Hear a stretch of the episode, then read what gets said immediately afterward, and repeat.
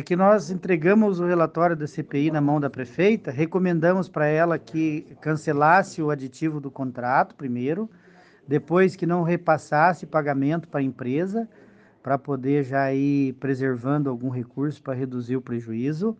E depois pedimos para ela entrar com uma medida judicial para pedir anulação judicial dos contratos e a consequente devolução de tudo que foi pago. Porém, ela pediu um prazo, ficou de analisar e até agora não respondeu, não deu nenhuma resposta para nós e já fazem 50 dias. Então a gente entende que já houve um prazo razoável e que nós não podemos esperar mais.